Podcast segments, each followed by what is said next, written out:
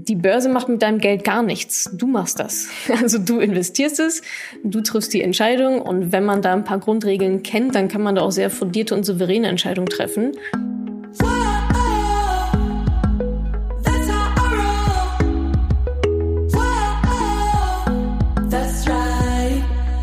Salut, ihr Moneypenny. Schön, dass ihr wieder mit dabei seid bei dieser Podcast-Folge. In dieser Folge wurde ich interviewt von einer Journalistin des Portals Wundervibe. Wir haben darüber geredet, was bedeutet Geld eigentlich für mich? Was sind nochmal diese ETFs?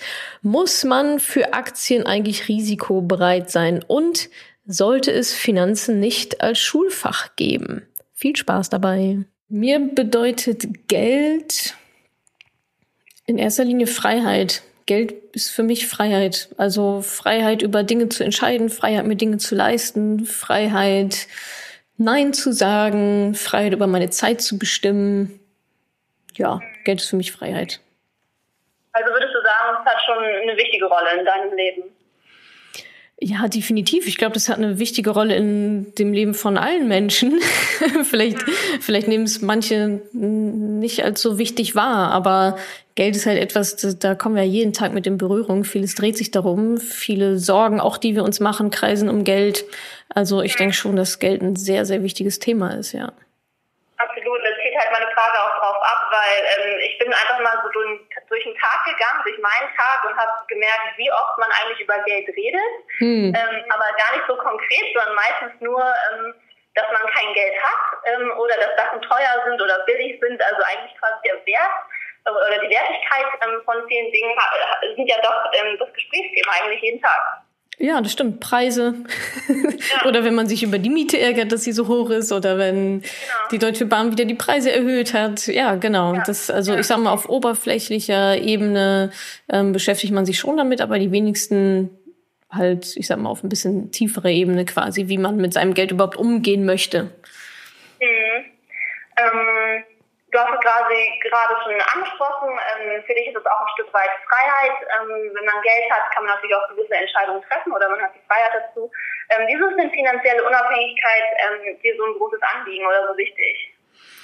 Mir ist das ein Anliegen, also einmal für mich persönlich natürlich, weil ich diese Freiheit schon sehr, sehr schätze. Und dann ist es mir einfach ein Anliegen, dass viele Frauen finanziell unabhängig werden, also eigentlich alle. Also dafür, dafür betreibe ich den ganzen Zirkus, ja dass ja mehr Frauen da in so eine Selbstbestimmtheit kommen, also nicht mehr abhängig sind zum Beispiel von ihrem Partner, was halt sehr, sehr oft der Fall ist und vielleicht realisieren das viele auch gar nicht so. Gerade Frauen oder vielleicht auch junge Mütter, die dann in Teilzeit arbeiten oder erstmal komplett raus sind. Das ist natürlich eine extreme Abhängigkeit vom Partner. Und das ist nicht gut. Also das ist, es kommt ja vor, dass Ehen mal geschieden werden auch. Äh, ich glaube, Scheidungsquote, ich weiß, bei 40, irgendwo zwischen 40, 50 Prozent. Also ist natürlich definitiv ein Thema. Und ja, das, da finde ich jegliche Form von Abhängigkeiten auch genauso gut eine Abhängigkeit vom Staat, dass ich später mal eine Rente bekomme. Das ist auch eine sehr starke Abhängigkeit. Und da bin ich eben so auf Madame Moneypenny gekommen oder da ist meine Mission einfach auch Aufklärung zu leisten und auch Motivation, dass die Frauen das selber machen. Hm. Was wäre denn dein Nummer eins Sparte, wenn dich jetzt irgendjemand fragt? Ich habe gar keine Ahnung. Finanzen hat sich immer mein Ehemann gekümmert. Ähm, ich weiß gar nicht, wo ich anfangen soll. Was denn so das Einfachste, was man direkt umsetzen kann? Das Einfachste, was man direkt umsetzen kann und auch sollte, ist einfach mal ein Haushaltsbuch zu führen. Und das kann man auch rückwirkend machen, indem man sich einfach mal die Kontoauszüge der letzten drei Monate vielleicht so vornimmt oder vielleicht auch rekonstruiert, wofür man so Geld ausgegeben hat in den letzten Monaten, aber gerne dann auch quasi in Echtzeit mal aufzuschreiben, wofür das Geld eigentlich so die ganze Zeit drauf geht. Und da sind einige Aha-Momente schon mal, schon mal vorprogrammiert. Denn ganz viel, ganz viel dieser Ausgaben, also entweder das sind zu hohe Fixkosten, dass wir uns wundern, oh Mensch, gebe ich echt so viel für meinen Handyvertrag aus? Warum ist das eigentlich so? Oder, oh, ich habe hier noch drei Zeitschriften-Abos und noch Fitnessstudio, wusste ich gar nicht, gar nicht mehr auf dem Schirm. Also einmal die Fixkosten und die variablen Kosten, das ist so dieser Coffee to go, das ist sowas wie Benzin, das ist sowas wie Klamotten, Auswärtsessen, Also da ist der erste Schritt tatsächlich mal in die Analyse reinzugehen und zu gucken, wo geht meine Kohle überhaupt hin, um dann im zweiten Schritt eben genau Sparpotenzial auszumachen und sich das mal anzuschauen, oh, es gibt ja viel günstige Handytarife. also muss ich immer mit dem Auto fahren und warum kaufe ich mir eigentlich jeden Tag einen Coffee to go bei Starbucks für 2,50 Euro? Ja, kein Wunder, das, das läppert sich natürlich enorm. Also da ist der erste Schritt tatsächlich einfach mal Selbstanalyse zu betreiben. Mhm sowas wie ein, Kaffee to go oder einfach mal, keine Ahnung, Franzbrötchen unterwegs zu essen, ist ja auch für viele so ein, keine so ein Wohlfühlmoment. Man hat auch das Gefühl, ja, ich tue mir jetzt in dieser kurzen Zeit irgendwie was Gutes. Mhm. Ähm, also du sagst nicht, dass man aber komplett darauf verzichten muss, oder? Nee, gar nicht. Äh, mir geht's nur darum, dass man diese Entscheidung achtsam und aktiv trifft. Also ich glaube, was, was nicht so gut ist, und dadurch kommen dann auch diese Aha-Momente, dass man irgendwann bekommt man das gar nicht mehr mit, wie viel Geld man dafür ausgibt und vielleicht auch, dass man dafür relativ viel Geld ausgibt. Ich finde, Sparen ist auch gar nicht so unbedingt verzichten, sondern Sparen hat einfach mit Prioritäten zu tun. Ist mir das wichtig? Möchte ich jeden Tag oder meinetwegen auch zweimal die Woche, ist ja wurscht, aber ist mir das Franzbrötchen das wichtig? Also ne, ist es mir das wert? Dann, ja, natürlich sollte man das natürlich nicht streichen. Dann ist vielleicht ein, ein anderer Posten, an dem man ein bisschen kürzen kann, der mir eben nicht so wichtig ist. Und das finde ich sind einfach ja, Entscheidungen, die es halt proaktiv zu treffen gilt. Und wenn ich sage, nee, ich will das aber, dann ist das ja gut. Dann sollte man das natürlich auch weiterhin machen. Eben mit der Konsequenz, dass dann dieses Geld dafür dann halt auch ausgegeben wird. Aber wenn man sich dafür so entscheidet, ist es ja, ist es ja gut. Mhm. Ähm, für die meisten ist ja quasi das aktive Einkommen das Gehalt, was wir jeden Monat beziehen. Mhm. Ähm, allerdings habe ich das Gefühl, dass, ähm, ich weiß nicht, ob das bei Männern anders ist, aber bei Frauen wird gar nicht so viel darüber geredet, was man jetzt wirklich verdient. Ähm, findest du das eher gut, dass man nicht darüber redet, oder findest du, dass man da viel offener mit umgehen sollte? Ich finde, da sollte man viel offener mit umgehen. Also gerade Frauen auch untereinander. Denn nur so kann ich ja so ein bisschen einschätzen, ob ich vielleicht einfach zu wenig auch verdiene im Vergleich zu meinen Kollegen oder im Vergleich zu äh, meiner Freundin, die in einer ähnlichen oder in der gleichen Branche ist bei einem anderen Unternehmen. Also da ist transparent schon sehr wichtig, wie ich finde. Denn nur wenn ich so eine gewisse Benchmark habe, wenn ich weiß, was vielleicht andere verdienen in, in ähnlicher Position, das kann ja auch mal ein männlicher Kollege sein, der direkt neben mir sitzt und den gleichen Job macht, nur dann weiß ich ja, wie viel Potenzial da vielleicht noch drin steckt. Oder dann kann ich auch mal nachfragen, boah, wie hast du das denn gemacht? Wie hast du denn so ein Gehalt ausgehandelt? Was, was muss ich denn tun, um halt auch dieses Gehalt zu bekommen? Also das sind ja total tolle Daten und Informationen, mit denen man dann weiterarbeiten kann. Also ja, da, da finde ich schon, dass uns da ein bisschen mehr Offenheit gut tun würde. Meine Anschlussfrage, ähm, quasi, wenn ich dann ähm, den Mut gefasst habe, einfach mal den Chef zu fragen, okay, äh, hast du Zeit für ein Meeting, ich würde gerne nochmal über, über mein Gehalt reden, ähm, bekomme ich oftmals mit im, im Freundes- und Bekanntenkreis, dass viele Frauen ein schlechtes Gewissen haben, wirklich nach einer Gehaltserhöhung zu fragen. Weißt du, woher das kommt und wie man das irgendwie abschalten könnte? Also ich, ich glaube, das ist Selbstbewusstsein würde ich denken. Also die Frauen wissen dann anscheinend nicht um ihren, um, um ihren Wert fürs Unternehmen. Es geht ja nicht, ja, natürlich, der Job macht mir auch Spaß, aber von irgendwas muss ich ja auch leben. Und wir wollen ja alle angemessen bezahlt werden für unsere Leistung. Und das hat etwas mit Selbstwert zu tun. Also wie hoch schätze ich meinen Wert eigentlich ein und dementsprechend auch mit Selbstbewusstsein. Und das ist dann für mich ein Coaching-Thema, wenn jemand quasi da vielleicht auch so eine innere Barriere hat und das unangenehm ist. Also ich brauche nicht zu meinem Chef gehen, wenn's, wenn ich selbst nicht mal davon überzeugt bin, dass ich das wert bin. Dann, also wie soll ich denn dann den überzeugen? Der riecht das ja auf 3,50 Meter, dass ich, also ist ja, dann ist das Gespräch nach zwei Minuten beendet. Dann sagt er nämlich, nee, ist leider nicht drin, tut mir leid. Und dann gehe ich wieder nach Hause. So, na, ich habe es ja versucht, ja toll. Also ja, das, das ist fehlender Selbst, fehlendes Selbstwertgefühl, fehlendes ähm, Selbstbewusstsein. Und da muss man dann eine Stufe tiefer gehen und sich überlegen, warum ist das eigentlich so? Und aber auch da wieder, wenn ich weiß, dass jemand anderes diesen Betrag vielleicht sogar verdient, warum sollte ich das dann nicht wert sein? Oder wo ist denn da die Lücke zwischen uns? Was kann ich denn vielleicht noch nicht so gut oder was kann ich auch mehr leisten? Also ich finde schon, man sollte natürlich erstmal in Vorleistung gehen. Also ich bin ja auch Arbeitgeberin, also und war auch mal Arbeitnehmerin, aber ja, natürlich muss ich halt erstmal zeigen, was ich kann. Aber wenn ich es denn dann auch kann und wenn das auch gut angenommen wird, dann ähm, geht es einfach darum, angemessen dafür bezahlt zu werden. Und so ein Quick Fix, der mir da gerade einfällt, ist auf jeden Fall ein Erfolgstagebuch zu führen. Also mhm. was, was wir ja oft, was ja oft passiert oder eigentlich den ganzen Tag passiert, sind, es passieren natürlich viele negative Dinge, aber auch viele positive und bleiben aber die negativen mehr im Gedächtnis. Das ist einfach so. Und wenn man dann aber mal zwischendurch oder auch am Abend mal reflektiert, Mensch, was ist eigentlich heute gut gelaufen? Und sich das aufschreibt, das ist schon mal ein gutes, guter Selbstbewusstseinsboost. Ja, und dann alles, was mit ähm, Verhandlung zu tun hat, da würde ich mir auch auf jeden Fall einen Coach holen, also Verhandlungscoach. So mache ich das auch mhm. regelmäßig. Und ja, am Selbstbewusstsein arbeiten. Mhm. Selbstwertgefühl. Ja. Ähm, es geht ja nicht nur um quasi das Gehalt, was man jetzt hat, sondern auch ein bisschen um die Zukunft und seine ähm, Altersvorsorge und seine finanzielle Absicherheit, äh, Absicherung. Ähm, mhm dann gibt es da quasi diesen großen Begriff, die Rentenlücke. Könntest du das nochmal erklären in, in einfachen Worten, was das genau ist und warum man sich darüber Gedanken machen sollte? Also die Rentenlücke ist der Geldbetrag, der mir im Alter fehlen wird, wenn ich nur die gesetzliche Rente bekomme, um meinen Lebensstandard aufrechtzuerhalten. Also das heißt, wenn ich gemessen an meinem aktuellen Gehalt ähm, sage, okay, ich brauche 2000 Euro pro Monat und ich bekomme aber nur 500 von der gesetzlichen Rente, dann habe ich eine Rentenlücke von 1500 Euro, jetzt mal ganz vereinfacht. Aber so ungefähr, das sind so die Parameter, auf, auf die es da ankommt. Das heißt, ich würde dann im Alter 500 Euro bekommen, brauche aber eigentlich 2000. Ja, was mache ich denn dann? dann muss ich die natürlich dann füllen. Also der nächste Schritt ist dann, sich zu überlegen, wie kann ich diese Rentenlücke füllen?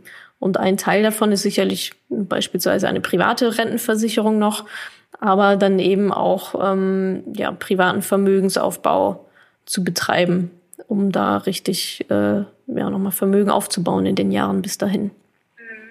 Ja, das wäre quasi meine Anschlussfrage. Ähm, welche privaten Vorsorgemaßnahmen kann ich denn jetzt schon treffen, ähm, um mich irgendwie für die Zukunft abzusichern? Genau, also das sind Versicherungen tatsächlich. Also Versicherungen sind für so eine Art Grundsicherung zuständig. Da sollte ich dann ja mir überlegen, was ich da gerne hätte oder mich auch beraten lassen, aber bitte von einem Honorarberater und nicht von einem Provisionsberater. Und äh, ja, wenn ich, wenn ich da gut aufgestellt bin, dann ist mein, also so mache ich es jedenfalls, ähm, Börseninvestments, also Aktien und ETFs, um eben Vermögensaufbau zu betreiben. Also die Versicherungen sind, wie gesagt, Versicherungen, da schwillt nichts an oder so, da habe ich nicht irgendwann einen riesen Batzen Geld auf dem Konto. Aber wenn ich das ähm, beispielsweise mit Aktien oder ETFs mache, vielleicht ist für den einen oder anderen auch eine Immobilie, ja, kann man auch, kann man sich auch überlegen, oder auch ein eigenes Unternehmen, ja, ist ja auch ein sehr großer Wert.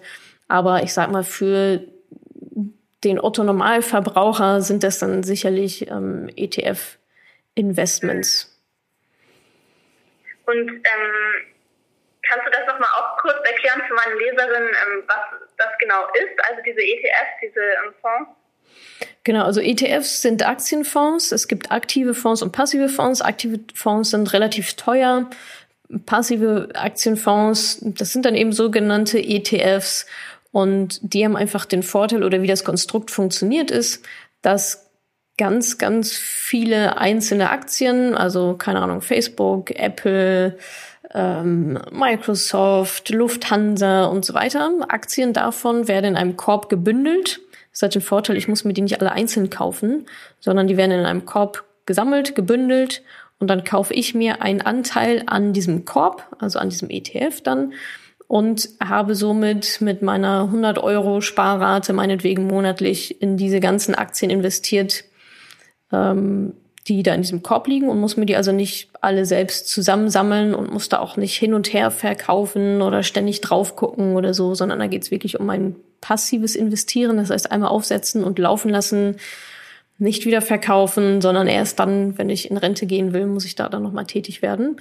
Genau, und das ist so für, ich sag mal, Privatanlegerinnen, die jetzt auch keine Lust haben, den ganzen Tag vom Laptop irgendwelche Aktien hin und her zu, hin und her zu kaufen und zu verkaufen, ist das ein ganz schönes Produkt, ja.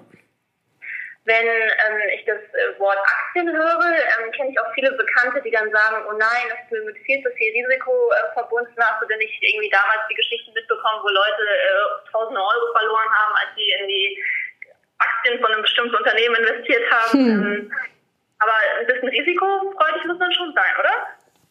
Naja, man muss sich natürlich schon dessen bewusst sein, dass es halt nicht auf dem Bankkonto liegt und ähm, nicht mal, jetzt ich sag mal, schlagartig weniger wert sein kann. Wobei, also auf dem Bankkonto wird es ja die ganze Zeit weniger, nämlich durch die Inflation. Das checkt nur keiner. Also weil die Zahlen bleiben ja gleich, aber ich kann mir dafür weniger, weniger kaufen. Also da, dieses Risiko ist auf jeden Fall schon mal sicher. und klar, ähm, Rendite kommt auch von Risiko. Je mehr Risiko ich eingehe, desto mehr Rendite kann ich auch erwarten.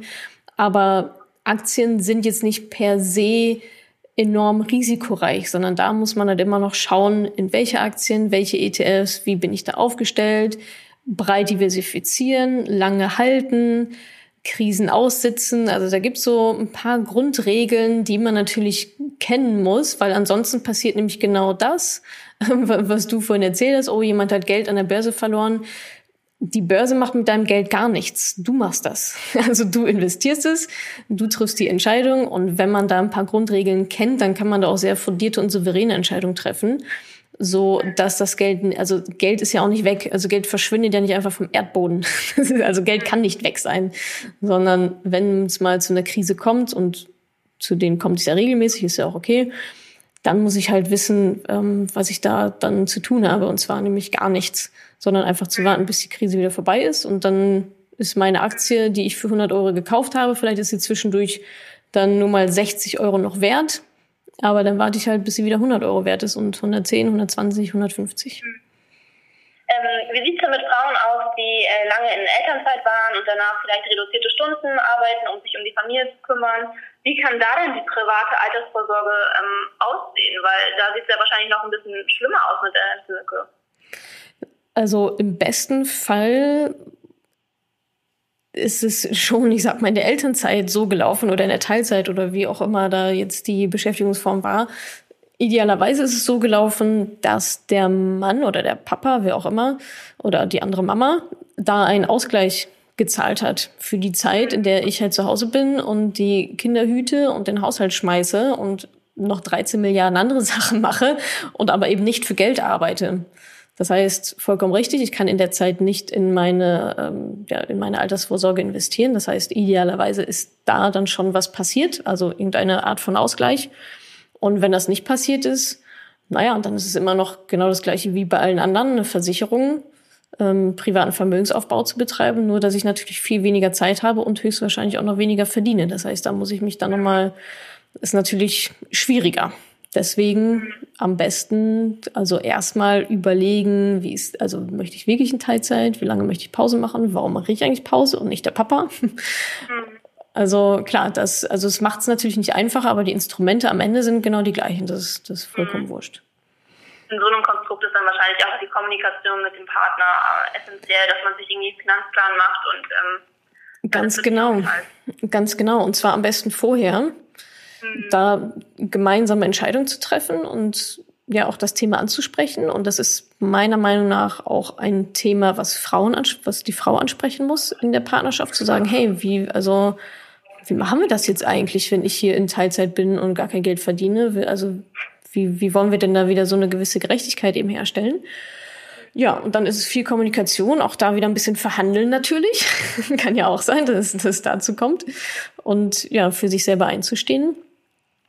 Und ja, dass es eben gar nicht erst zu so einer, ja, zu so einer krassen Verschiebung und Abhängigkeit eben dann kommt ja, so weit, so weit wie möglich man die dann natürlich abwenden kann. Ich meine, klar, wenn ich Geld von meinem Partner bekomme, ist das natürlich auch eine krasse Abhängigkeit. Aber immerhin habe ich dann vielleicht Geld auf meinem eigenen Konto und nicht nur gemeinsames Konto und keiner weiß, wofür es eigentlich drauf geht. Und äh, ja, das geht natürlich dann gar nicht. Mhm. Ähm, ich komme schon zu meiner letzten Frage und zwar ähm, würde ich gerne wissen, das sind ja eigentlich wirtschaftliche Grundlagen, die du thematisierst, ähm, auch in deinem Blog, in deinem Podcast, wo du einfach so Sachverhalte nochmal richtig erklärst. Glaubst du, dass das in der Schule zu kurz kommt? Ja, absolut. Also das wird in der Schule ja meines Erachtens gar nicht thematisiert. Wenn man Glück hat, hat man so ein bisschen Wirtschaft mit dabei. Ich glaube, bei mir war es eigentlich nicht der Fall. Und also klar, so die wirtschaftlichen Zusammenhänge sind auf jeden Fall das eine. Und aber auch, es, also eigentlich muss es ein, ein Schulfach geben, das heißt, wie, also Umgang mit Geld oder so, keine Ahnung. Also wie funktioniert Geld, wie gehe ich damit um, wo lauern die Gefahren? Äh, Dispo ist nicht, ich habe 2000 Euro mehr zur Verfügung, sondern Schulden sind halt einfach teuer. Geld, also vielleicht auch das kleine einmal eins der Geldanlage aber einfach, ja, definitiv. Also gerade im jugendlichen Alter, ich meine, man sieht's, da gibt's ja auch gewisse Statistiken, dann haben die auf einmal drei Handyverträge und wissen gar nicht so richtig warum oder warum das auch einfach keine so gute Idee ist. Das, die Last liegt jetzt natürlich bei den Eltern aktuell und auch die Verantwortung ganz generell. Also ich finde, das sollten Eltern auch, also egal, ob es jetzt in der Schule gelehrt wird oder nicht, ist das einfach in, liegt das in der Verantwortung der Eltern, dafür zu sorgen, dass die Kinder einen guten Umgang mit Geld lernen. Und das Problem ist, die Eltern wissen es ja meistens auch nicht besser. Status quo. Und ja, absolut, das gehört definitiv in, in die Schule, wie noch viele andere, wie lebe ich mein Leben, Fächer, die es aktuell halt einfach nicht gibt. Dafür können wir halt Gedichte interpretieren, so. ja, das stimmt. Und würdest du das dann auch ähm, quasi so ähm, auf die Geschlechter aufteilen? Weil dein Finanzblog richtet sich ja schon konkret an Frauen oder? Nee, das würde ich, glaube ich, gar nicht aufteilen. Also das, das Wissen auf meinem Blog ist ja jetzt auch nicht anders. Ne? Das ist halt, das ist, ich richte mich halt speziell an Frauen, weil ich die ganz speziell erreichen möchte und weil ich glaube, dass die einfach eine andere Ansprache brauchen die müssen sich einfach anders abgeholt fühlen, um sich wohlzufühlen. Das sind sicherlich aber auch nochmal thematisch natürlich solche Sachen wie Teilzeit und so weiter, die Männer jetzt nicht so, nicht so direkt betreffen. Aber in der Schule, also die, die wirtschaftlichen Grundlagen, also Geld funktioniert ja nicht für Frauen anders als für Männer. Und ja. Investments, eine Immobilie, der ist es auch egal, ob das jetzt, ob die von einer Frau oder einem Mann gekauft wird ja, das ist, ähm, da würde ich jetzt gar keinen Unterschied machen. Vielleicht bei jungen Mädchen dann nochmal natürlich so Themen wie Selbstbewusstsein, vielleicht auch Pushen und, und Verhandlungen. Das sind dann, glaube ich, eher psychologische Themen. Danke, dass du diese Podcast-Folge angehört hast. Wenn du noch mehr Tipps, Tricks und Inspiration möchtest, folge mir doch einfach auf Instagram und auf Facebook. Dort gibt es übrigens auch regelmäßige Live-Events mit mir. Und außerdem in der Madame Moneypenny Facebook-Gruppe, in der nur Frauen zugelassen sind, kannst du all deine Fragen loswerden. Also folg mir gerne auf Instagram und auf Facebook und komm unbedingt in die Ladies Only Madame Moneypenny Facebook-Gruppe. Wir sehen uns dort. Ich freue mich auf dich.